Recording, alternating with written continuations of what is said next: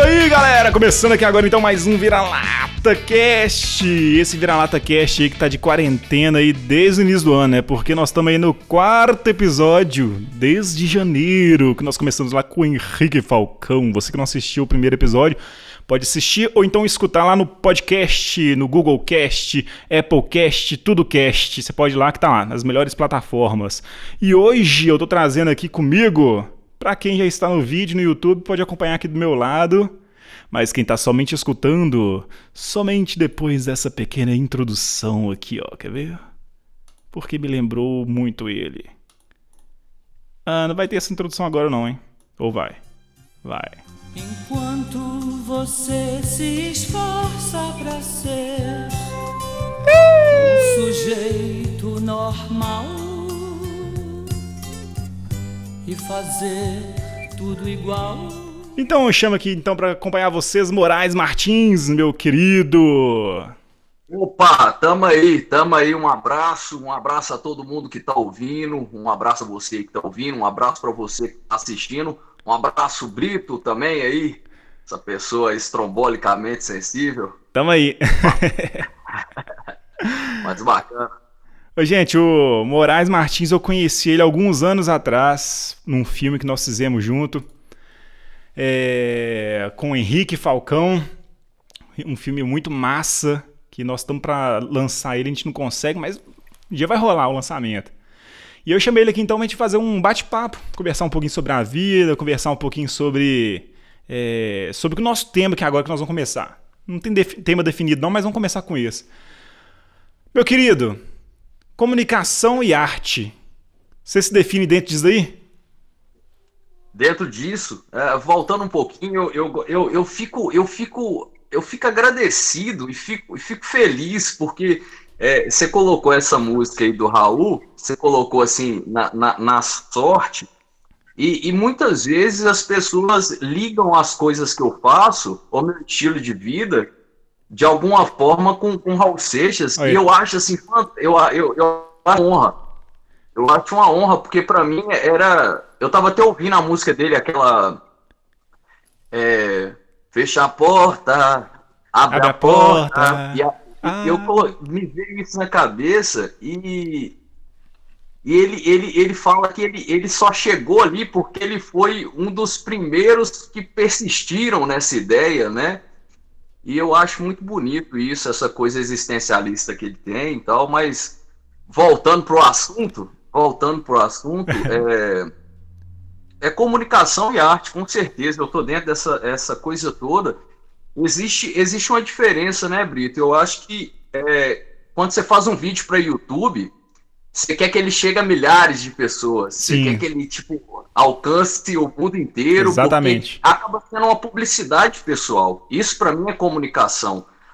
O produto, quando ele é arte, o produto, quando é arte, a gente que é ator ou a gente que é roteirista, quando é arte mesmo, você desnuda um lado seu, a arte tá aí. Uhum. Você conseguir mostrar uma parte sua que você mostra para algumas pessoas, mas como é um produto artístico, ele vai para muita gente. Então Sim. a arte geralmente, o que é a, a, quando você tem projetos e que você tem produtos prontos e aquele produto que você sabe que é bom, mas que você fica assim numa dúvida de divulgar para muita gente, pode saber que é arte, Sim. porque tem alguma coisa ali que foi que você desnudou de você mesmo, que te fragilizou por conta de uma obra. E aí mora a arte, no meu ponto de vista. O resto, quando você faz e se mostra, é comunicação.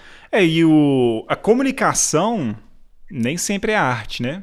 E a arte é comunicação. Você não consegue fazer Sim. uma arte sem se comunicar. A comunicação você consegue fazer sem arte.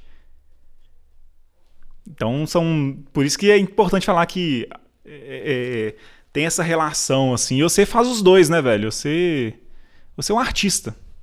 Um artista. Quem acompanha ele aí, ó, gente, ó, é, entra lá no YouTube, Danos Morais, né? Sim, para achar com mais facilidade, porque Danos Morais tem muito muita coisa de direito jurídico, né? Que tá, tem mais acesso que o meu canal ainda, mas é só procurar por Danos Morais Martins, que é aí Morais com I, é, que você vai achar o conteúdo. E o que, que o pessoal vai encontrar lá nesse, nesse YouTube? Qual é o tipo de material que eles vão encontrar lá? É o trailer do meu canal, né? O trailer do meu canal é o um cara me torturando, né? E falando, Moraes Martins, você tá a serviço de quê? Moraes Martins, você tá a serviço da comédia, Moraes Martins. Você tá a serviço da. Fala, Moraes Martins!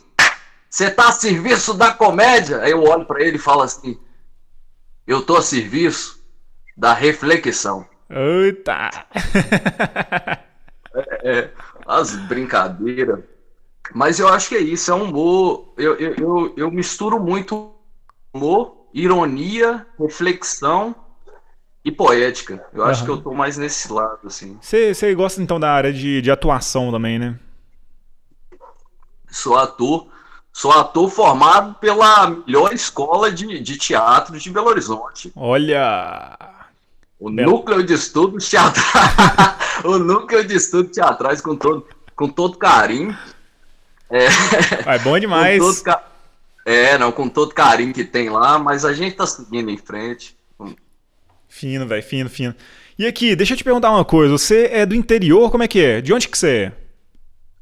Eu sou do norte de Minas. Norte de Minas? Eu sou, é, sou ali do lado. A gente, a gente se conheceu lá em Laçance, Isso. Curta. Então, eu sou da cidade a 40 quilômetros dali, do 40. lado. Como que chama lá? Chama Várzea da Palma. Várzea da Palma, massa. E como é que é então fazer arte vindo de uma cidade que é, ela é menor, né, velho? É uma cidadezinha menor. Como é que é para você, tipo, se comunicar assim? Porque quando a gente quer se comunicar, a gente quer falar. Às vezes a gente até fala assim: ah, eu faço arte, se ninguém vê, beleza, é isso aí. Mas a gente faz a arte porque a gente quer mostrar para as pessoas. Como que você faz para expandir assim? Como que você fez para crescer? Uai, o que acontece é, é, eu com uns 16 anos eu pedi uma acho que com 14 ou 15 anos, na verdade, eu pedi uma handcam pro meu pai. Uhum. Pedi uma handcam e aí já estudava um pouco de roteiro no começo da internet, estudava um pouco de roteiro, aí sabia aquela formatação básica escrevia umas historiazinhas e gravava com os amigos, fazia edição no videocassete mesmo, Uai, entre mano. a câmera cassete, é. O negócio era. E, mas aí você tinha uma, uma, um grupo de amigos assim, da qual vocês metiam bronca, mas você sozinho, como é que é?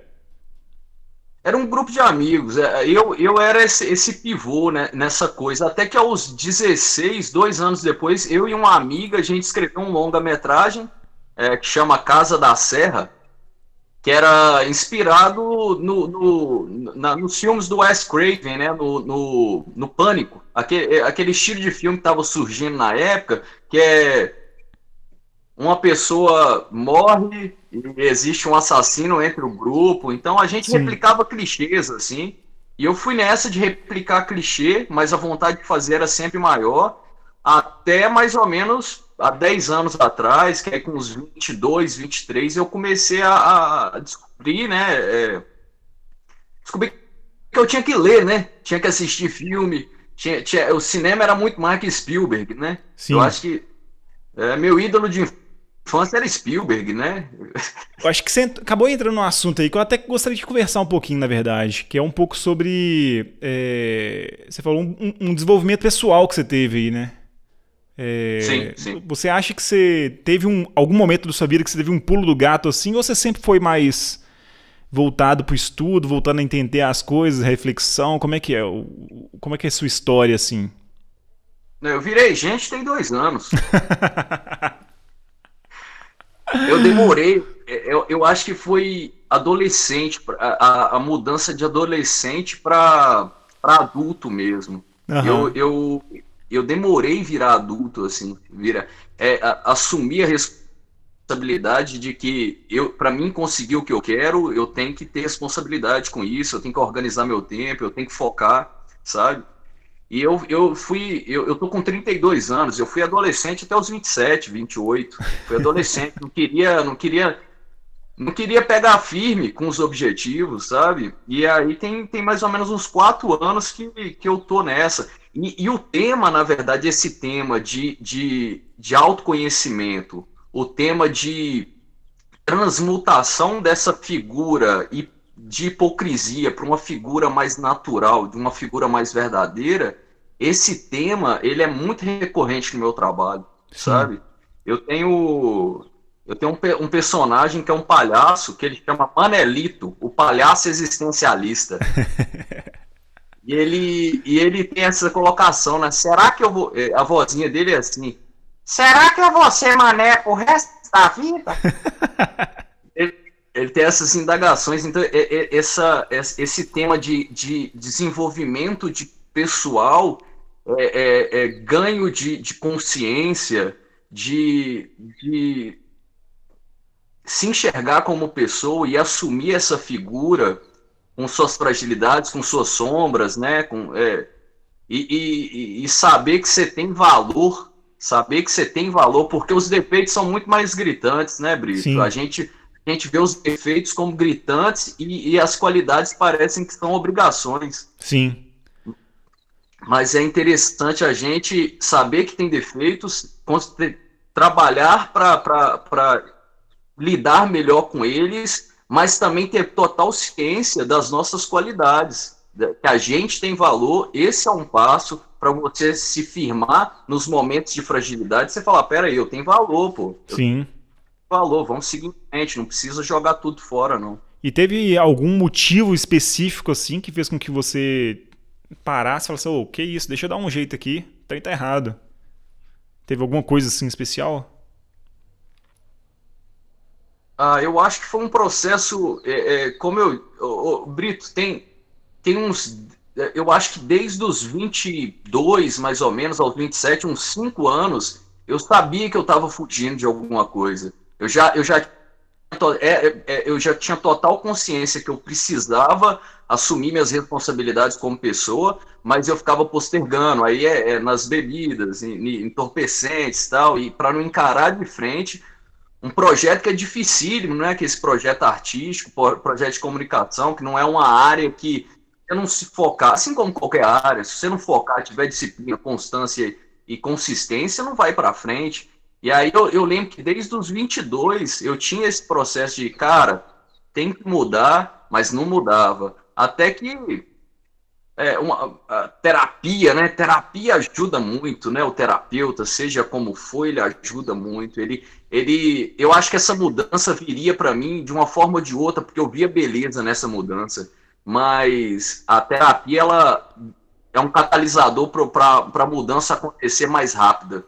Mas te, teve um. Eu queria comentar com você que teve uma postagem sua, é, um vídeo, que eu gostei muito porque ele fala um pouco do que eu falei uma vez em um texto meu. Eu acho que eu cheguei a publicar esse texto lá no meu site. Que é o fato de, tipo assim, às vezes a gente deixa de fazer uma coisa que a gente gosta por medo de, de, de, uma de alguém criticar ou coisa do tipo, sabe?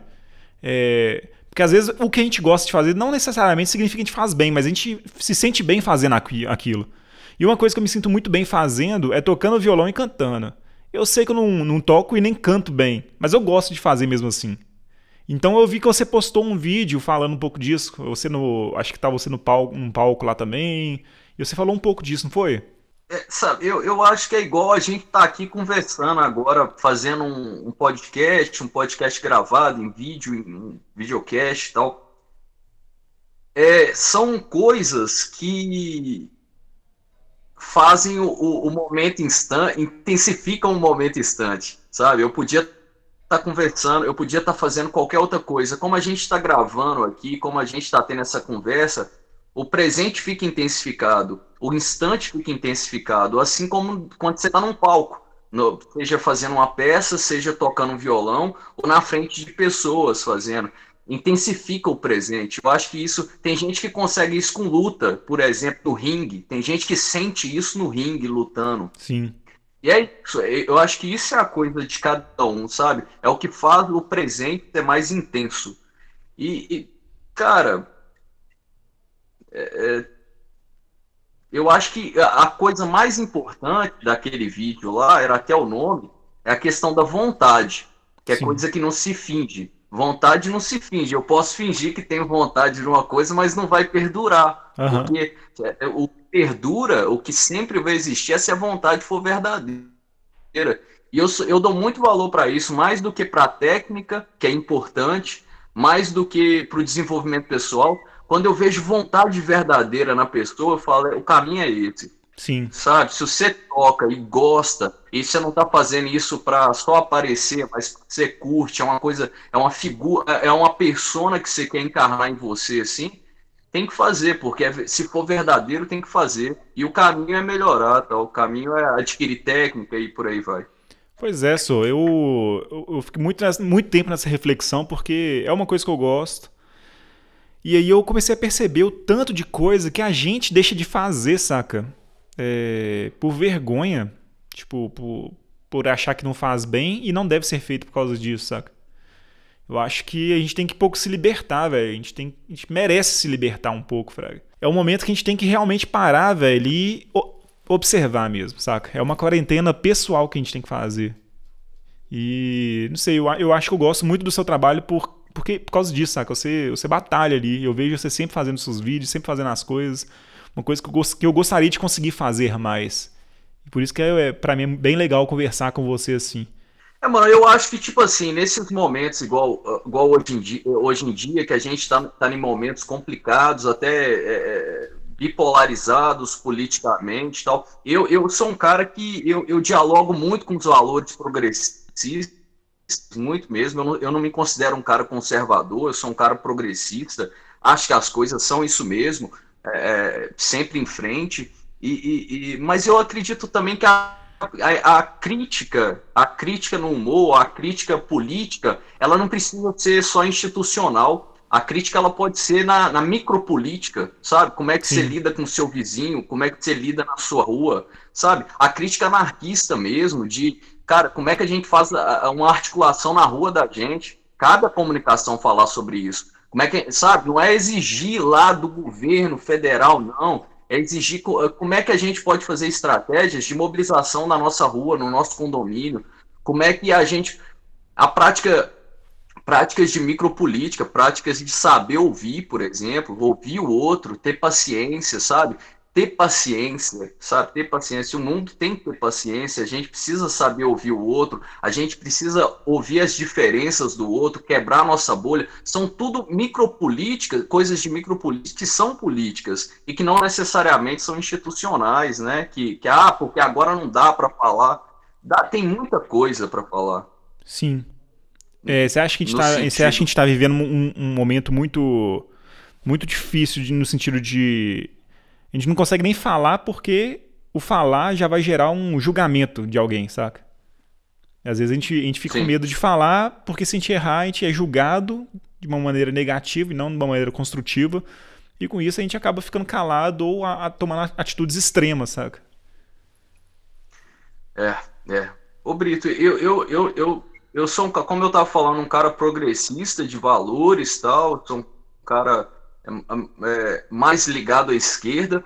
Só que eu, eu, eu, eu não gosto de ser panfletário também. Eu não acho, eu, eu, não, eu não, não gosto quando meu trabalho vai para panfletagem política, sabe? Apesar de eu acho que é necessário deixar claro, tomar lado, mas eu acho que é necessário também não ser panfletário. Assim como a arte que a galera faz, né? Ontem passou no Canal Brasil o, o Coração do Mundo, né?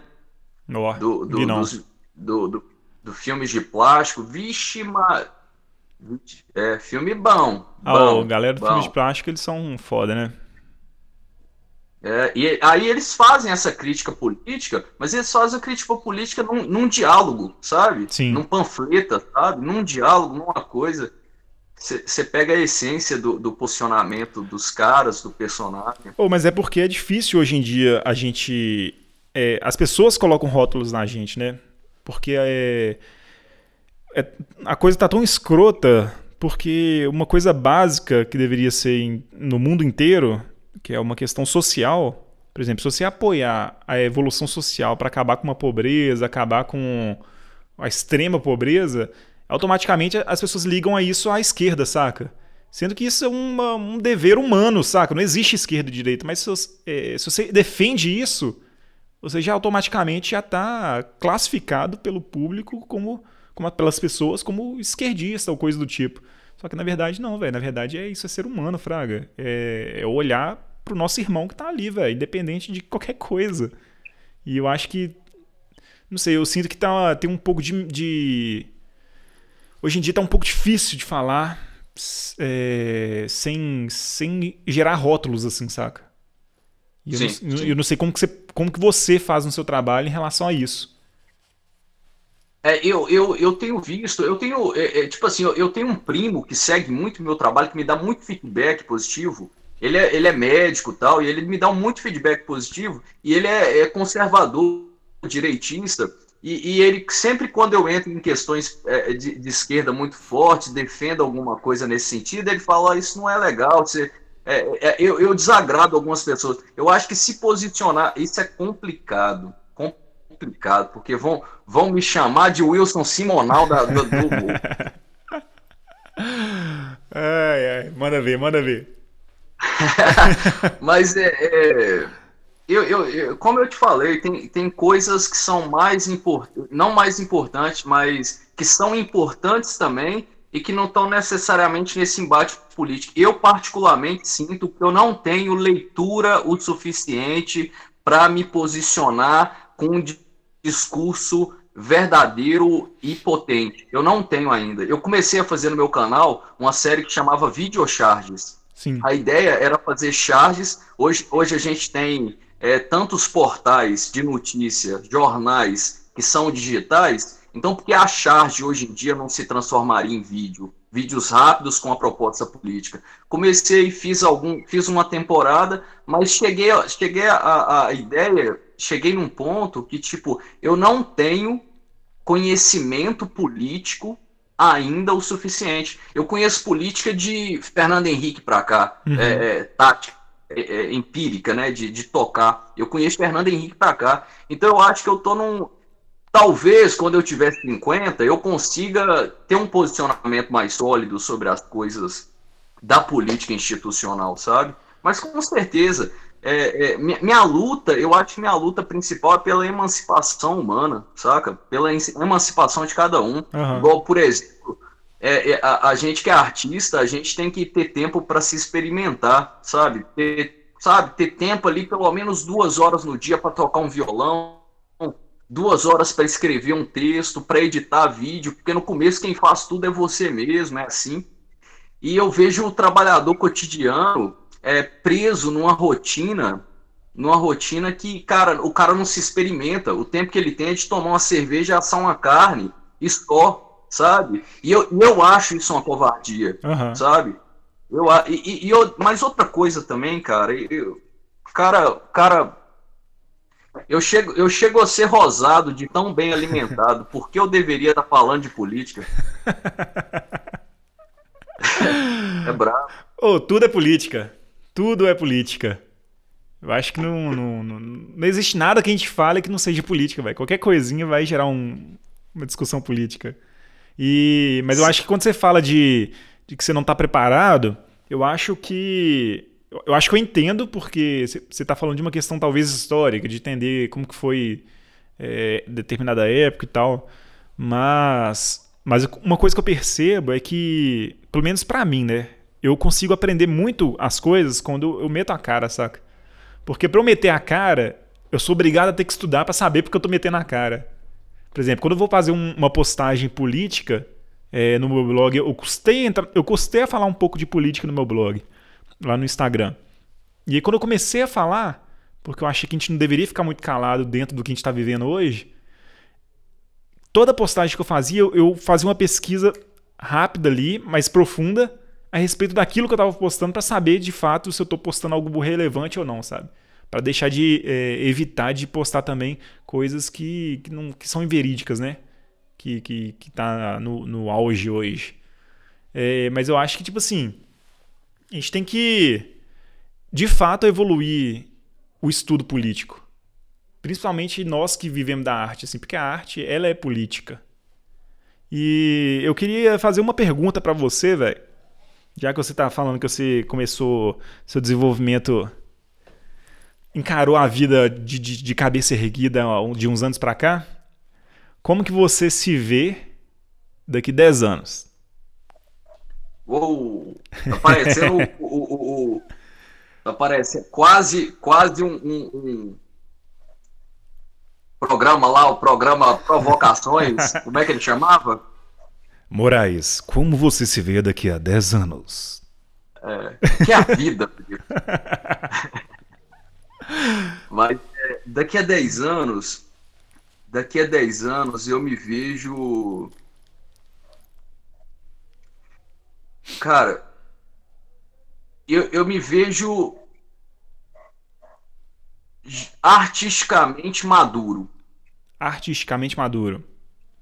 Art, artisticamente maduro. Eu, eu, eu, eu, eu, eu, eu, brinco muito para que é isso. Se eu pegar a sério a partir de hoje, com disciplina, com estudo, com prática, com organização de tempo, é, daqui 10 anos eu acredito que artisticamente eu esteja maduro. Eu falo que a gente vai fazendo vídeo, vai fazendo filme, vai fazendo vídeo. Uma hora a gente chega num ponto que fica aceitável para o mercado. e aí eu, eu, vejo um pouco isso. Eu, eu, eu, vejo que daqui a 10 anos eu tô com 32. 42 é, é onde eu, eu, eu pretendo estar tá, tá profissionalmente bem e pretendo estar tá com paz de espírito e equilíbrio, equilíbrio emocional também. Cada e vez melhor. Tal. Equilíbrio emocional eu acho que é uma coisa que eu vou ter dificuldade. É, oh, mas, a, mas a, galera fala que no, dos 30 a 40 é um ano, é, é, são uns anos é, de muita dificuldade, porque são os anos que a gente começa a encarar a vida com muita responsabilidade, né? que a gente vê que realmente, não, realmente não sou adolescente mais. Agora tem que crescer. E quando chega nos 40 já, já, já é aquele momento que a gente tem que dar certo, não tem jeito. Ou dá certo ou dá certo. Se não der certo, aí deu ruim. Então, tipo assim, realmente, a partir dos 40 é aquele momento que provavelmente você vai estar confortável ou você vai estar muito cansado, saca? Tipo, nossa, velho, não aguento mais. Tentar, tentar, tentar, tentar, tentar, tentar. Porque na arte é assim, velho. A arte a gente tenta, tenta, tenta, tenta, tenta, tenta. Projetos, projetos, projetos, projetos, projetos, nada, nada, nada, nada. É cansativo, Fraga. Então chega um momento que, tipo assim, ou oh, já deu, né, velho? Chega. Será que alguma coisa vai dar certo? Então sim, você acha sim. que 42 já tá fino na bola? é, mano, e, e, e, também muito assim, é, eu acho que a, a, coisa mais importante, antes de tudo, é como eu falei, é, o, é a paz interior e equilíbrio emocional de você saber que, você, que seu presente, que seu momento é, é aonde você queria estar, é o que você é, é, é você tá confortável. Eu quero estar tá isso, eu quero aos 40 estar tá confortável comigo mesmo de tudo que eu tô fazendo eu brinco que a, a, brinco não, mas a maturidade envelhecer, cara, se você envelhecer com saúde, cara, você tá bem pra caramba, porque envelhecer, cara, é bonito demais. Você, você ter cada dia mais noção de, do que, que você não quer, do que, que você quer, ter essas clarezas. Mano, se fosse para mim voltar a ser adolescente, eu não sei se eu queria, não, viu, velho? voltar ali pros 15 e tal. Era um perrengue, rapaz. Ou oh, é, eu Era... acho que. Ah, sei lá, velho. Galera fala que se fosse adolescente, voltaria, fazia diferente. Eu não faria nada diferente, não, velho. Eu acho que eu curti minha adolescência, que eu tive meus erros, que me ajudou a aprender o que eu sou agora. Eu não mudaria nada, não. Eu leria mais. É, talvez. só, só isso. O que, que você gosta de ler? Cara, eu, eu, eu tô num processo interessante, que eu acho que é um é processo interessante para a gente falar aqui no, no, no, podcast, porque em 10 anos também eu quero estar com um workshop na internet, um produto, um infoproduto de um curso meu. Estamos lançando então, hein? Já vamos fazer o jabá, daqui 10 anos vocês procurem. É... Mas, cara, hoje, hoje eu, eu, eu, cheguei, eu, eu tô num lugar de leitura que eu tô muito satisfeito porque é, uh, hoje eu faço realmente a pesquisa em todo projeto que eu tô. Isso, isso começou de um último projeto que eu fiz e agora eu tô nesse, nesse naipe, que é o quê? Uh, eu tô fazendo, por exemplo, um curta-metragem, eu tô escrevendo um curta-metragem de um, basicamente de um, de um cara que passa um desodorante feminino e começa a sofrer assédio. Oh. Esse é o plot, assim. O plot, e é um cara machista tal. E aí eu comecei a desenvolver esse plot e tal, e descobri que é, na produção do, do, desse curta só tinha homens. Só tinha homens assim no núcleo principal. Eu falei, a gente está falando de uma coisa, tá? Homem sofre assédio, mas mulher 50, 60, 70 vezes mais intensificado. Sim. E eu falei, eu preciso conversar com mulheres, eu preciso conversar com algumas meninas que estão engajadas, principalmente meninas de luta tal, para elas pelo menos dar algum, alguns pareceres. E, e nesse, nesse processo eu descobri que tem uma personagem no curta que ela é engajada que era uma personagem engajada, uma personagem que, que tem um discurso engajado feminista, e eu descobri que eu não vou conseguir pôr essas falas na boca dela enquanto eu não estudar algum livro, ou ler uma Márcia Tiburi, ou ler uma Djamila Ribeiro, uma Angela Davis, Simone de Beauvoir, e aí foi o processo de conversar com esses nomes eu consegui conversando com as meninas. Uhum. Então elas me passaram, eu fui procurar PDFs, comprar alguns livros, e estou fazendo esse trabalho de pesquisa, que eu acho que é o que engrossa qualquer trabalho de criatividade, quando você faz realmente trabalho de pesquisa. Isso eu não fazia, isso eu não fazia. E agora, a partir de, a partir de alguns últimos projetos, eu tenho feito com todos. Qualquer projeto que na minha dissertação, no meu trabalho ali de direção, eu sinto que eu preciso ler alguma coisa, eu costumo ler quatro, cinco livros sobre o assunto para engrossar o caldo. Massa. Eu acho que é isso, gente. Para qualquer área, não tem como sem leitura, né? Não tem como. É, não tem como mesmo não. Mas tem gente aí que. Governo que acha que tem livro tem coisa demais, né? ah, mas é isso, tem, mano. É, tem como não, velho. ai, ai, tá demais. É isso aí. Aqui, você. Estados Unidos acima de todos? É, tipo isso. Você pretende vir morar em BH, velho? Eu tô morando em BH. Você tá em BH? Como assim? Eu tô, é, eu tô morando em BH. Eu voltei pra cá tem pouco tempo. Tem, tem pouco tempo que eu tô aqui. Oi, gente. Podia ter combinado de encontrar aqui, a gente ficava aqui de máscara gravando. Né? Pois é, uai, tá vendo? Não, contar, contar, houve, houve ruído na comunicação, como diria Marshall McLuhan. Esse povo gosta de comunicar, mas não comunica direito, é foda, velho. É, é chacrinha, né? Não comunica.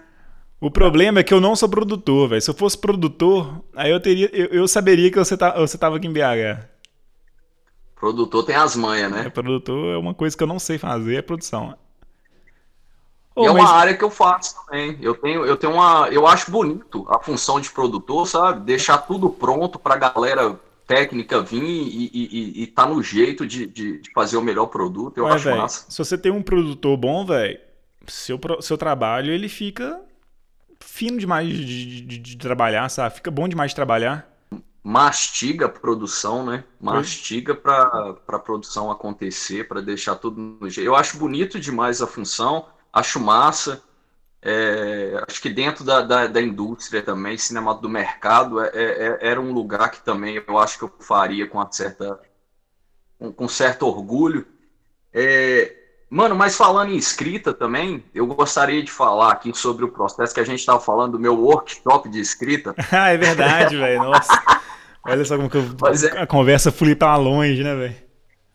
É, mano. Mas é a escrita, cara, é outro processo importantíssimo na escrita, que é um processo de direção de vídeo. Eu falo isso para YouTube também, para quem faz YouTube. Muitas vezes a gente tem uma ideia de ah, tem um, um, plot principal, né? Um plot, um plot. Ah, eu pego a garrafa, eu pego a garrafa, bebo e boto essa garrafa aqui. É, esse é o plot, esse é o plot, esse é o roteiro, essa é a essência principal. Vamos supor que isso é genial. Eu pegar essa garrafa, beber e colocar aqui. O texto é esse. Qual que é um segundo tratamento que você pode fazer no texto? Innecessário. É um tratamento de que eu falo que, é, que eu sempre procurei, que é um, um tratamento de segunda camada. Segunda camada nada mais é do que você, você tem esse texto, pegar a garrafa, beber e colocar a garrafa. Disserta, meu amigo. Disserta certo escreve. Escreve uma página de, de Word sobre como você vê essa cena. Porque Descreve nenhuma página tudo, de né? não precisa, começa da onde você quiser. Nesse processo, você vai achar elementos de construção do personagem, de construção da garrafa, de construção por que, que ele está bebendo, os motivos e, e, características que pode somar muito, somar muito no, no processo final e trazer uma segunda camada para aquele texto estrutural do começo. Deve estar tá chato pra caramba não, mas, falando dessas coisas. Não mas é sou, mas esses exercícios eles são bons mesmo, velho, porque é, quando a gente vai trabalhar. Isso aí a gente está trabalhando imaginação, né? É, e, e você trabalha imaginação, você trabalha criatividade. Um dos processos que eu mais gosto de fazer no, no roteiro é, é, sai um pouco de, dessa, dessa pegada sua de, de descrever em excesso a cena mas o que eu faço no roteiro, que é um dos principais trabalhos na criação de roteiro, é tipo descrever em excesso a vida dos personagens principais, Fraga. Que é um pouco parecido com isso aí. Por exemplo, eu podia pegar simplesmente essa garrafa, pegar e colocar aqui. Ou então eu posso simplesmente pegar aquele personagem, falar que ele é, ele é X, Y, Z, tá com a roupa tal e pronto. Mas antes disso aí, eu tenho que conhecer o personagem. Então o que, que eu faço? Eu vou lá, pego aquele personagem, José. José, ele é filho de, de, de João e de Maria e nasceu no lugar tal, dia tal, descrevo a vida dele inteirinha, saca? Porque quando eu faço isso daí, eu já consigo até mesmo criar é, essa cena de pegar a garrafa e jogar a garrafa. Como que o José faria isso? Saca? Como que o João faria isso? Então, tipo assim, isso é um outro trabalho paralelo aí que, que liga muito um com o outro, fraga. Tipo, o José pegaria a garrafa e colocaria de uma maneira e o João faria a mesma coisa, só que de maneira diferente. Ô, ô, Brito, e é um processo que eu levo hoje. Quando a gente fez o curto, eu não, eu não fazia esse processo, mas é um processo que eu levo hoje até para direção, para atuação, saca? Massa. De tipo, eu, eu, eu tenho que escrever pelo menos cinco páginas de como eu vejo o personagem.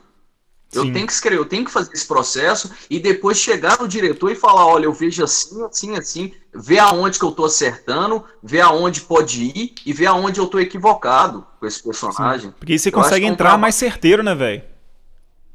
Para ter certeza, para entregar um produto, para entregar não só minhas, minha, eh, os lugares errados do personagem, que é onde não se deve ir, mas integrar, in, entregar ao diretor alguns pontos criativos Sim. que vão é, que corrobora a criação uhum. original, né? Sim. Eu acho esse processo de dissertação ele é, ele é, ele é necessário para toda a área, para toda a área. Eu acho que até para fotografia, para direção principalmente sabe? Uhum. Você dissertar sobre como você quer contar aquela história, sobre quem são os personagens, sabe? Da onde que eles estão vindo, que roupa que ele usa, como é a essência desse personagem. Sim. É, é, é o processo de dissertação é, na, na, na, parte na parte de, de criação é, é importantíssimo. É onde que gera segundas, terceiras, quartas camadas para o trabalho. Uhum. E deixa eu te perguntar uma coisa. É, no seu Instagram, é, você costuma publicar é, é, seus trabalhos, alguma coisa assim? Ou é uma coisa mais pessoal Cost... mesmo?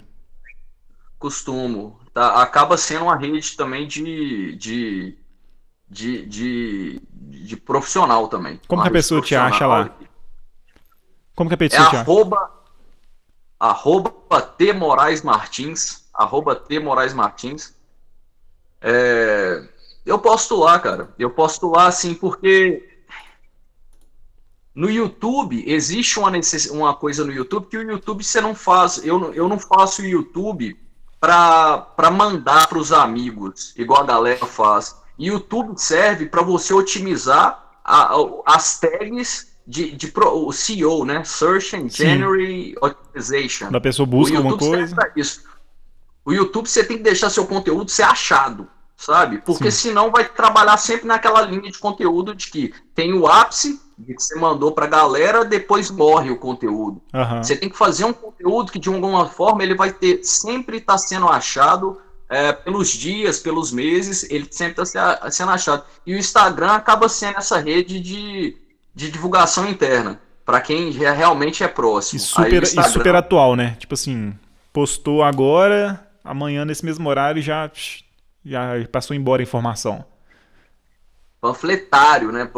É. Panflet, é panfleto, né? Flyer, vídeo. Quando o vídeo transforma nisso é muito complicado, porque às vezes você tem uma ideia muito boa, muitas vezes a gente tem ideias muito boas, aí você faz um vídeo e aí ele acabou, ele já não é, ele já não é. E hoje eu trabalho, eu trabalho muito assim, Brito. Quando eu vejo, eu vejo um vídeo, eu falo assim, nossa, esse vídeo é, é bom. Eu falo assim, há a possibilidade de transformar ele num quadro e fazer seis variações dele, sabe?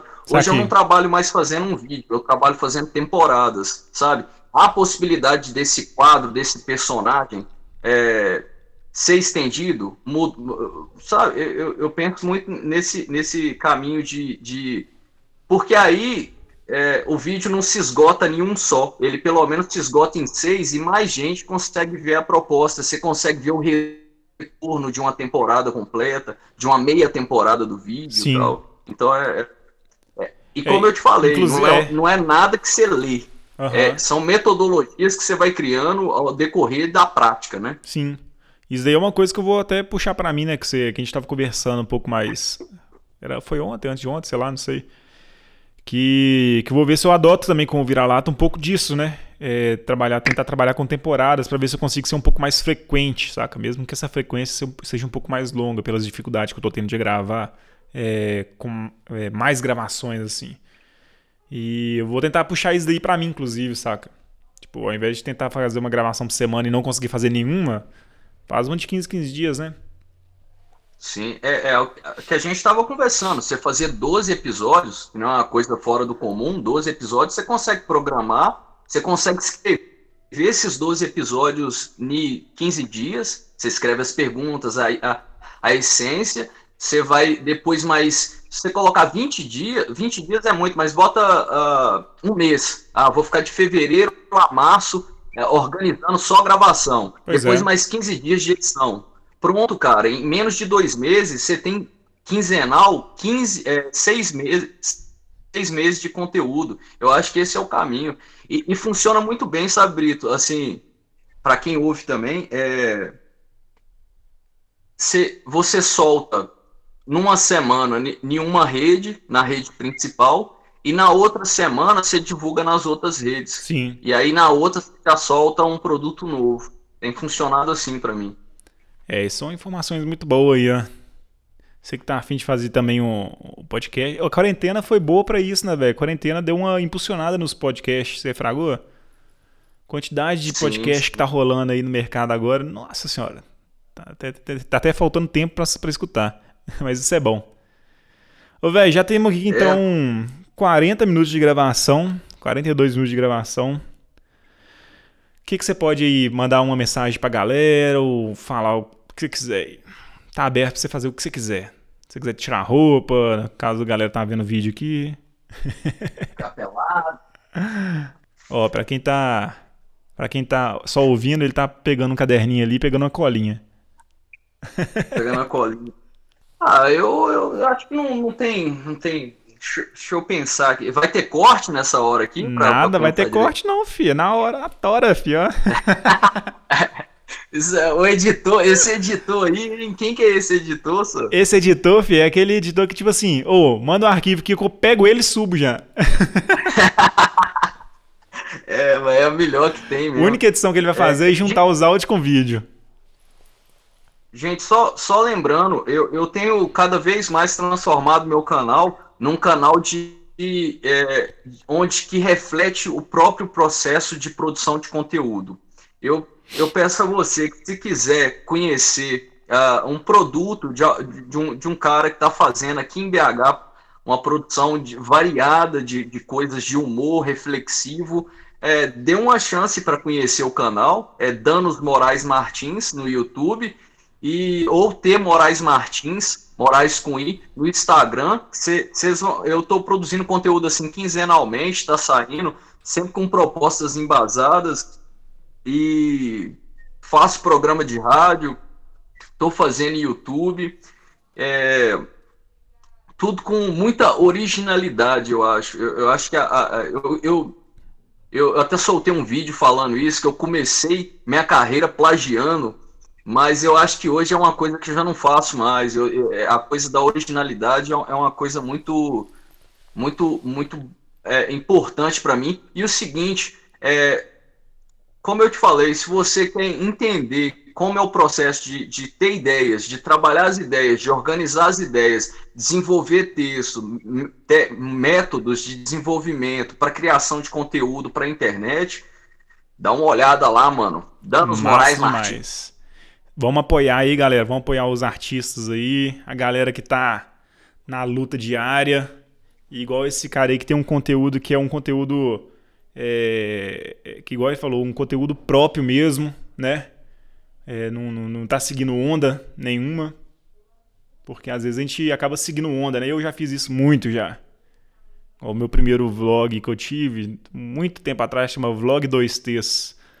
Você procurar no YouTube, você deve até achar. Deve ter um, ter um vídeo lá que eu mostrando como tirar cravo do nariz com cola.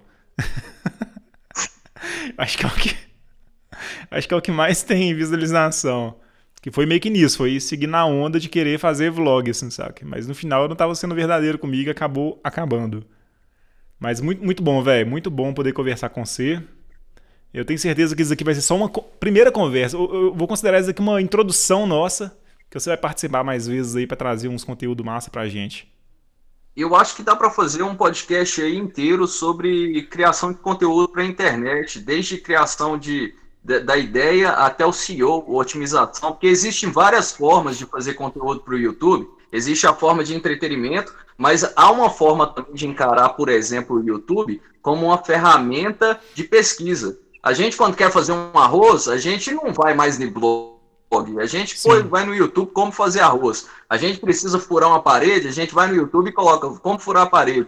E existe um, um, um, uma, uma, uma ideia de se fazer YouTube também. Existe um modo que é muito lucrativo de você fazer vídeos só para responder dúvidas de pessoas, fazerem vídeos tutoriais nas diversas áreas, que é uma forma também que eu estou até fazendo com um outro canal e, e a gente está aí no aprendizado. E eu gostaria de deixar uma mensagem final.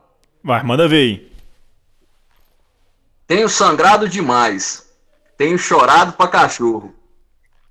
Ano passado oh. eu morri. Mas esse ano eu não morro, não. Se hum, Deus quiser. Se Deus quiser. Sai pra lá, Corona.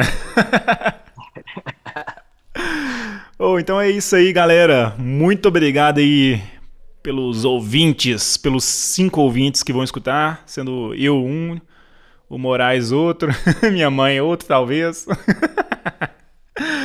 Mas aí, muito obrigado e. Simbora, meu povo!